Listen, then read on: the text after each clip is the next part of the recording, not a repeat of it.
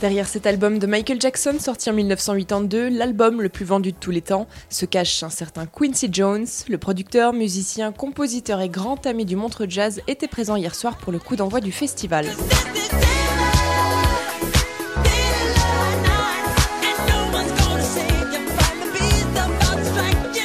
Quincy Jones qui a accompagné d'autres grands musiciens venus jouer sur les bords du Léman, puisqu'il a aussi été le producteur de George Benson, avec ce titre Give Me the Night, George Benson qui était justement au Montre Jazz l'été dernier.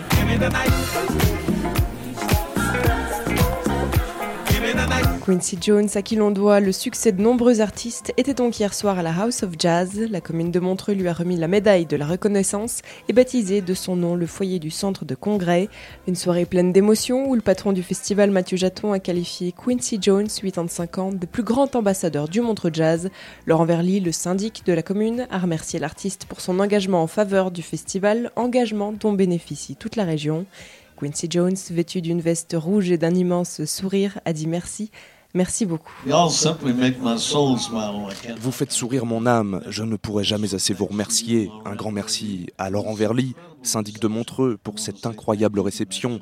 Je veux dire aussi merci à Mathieu Jaton et à tous ceux qui travaillent inlassablement à préserver l'héritage de rêve de mon frère Claude Nobs, ce qu'il a construit en innovant toujours pour le futur.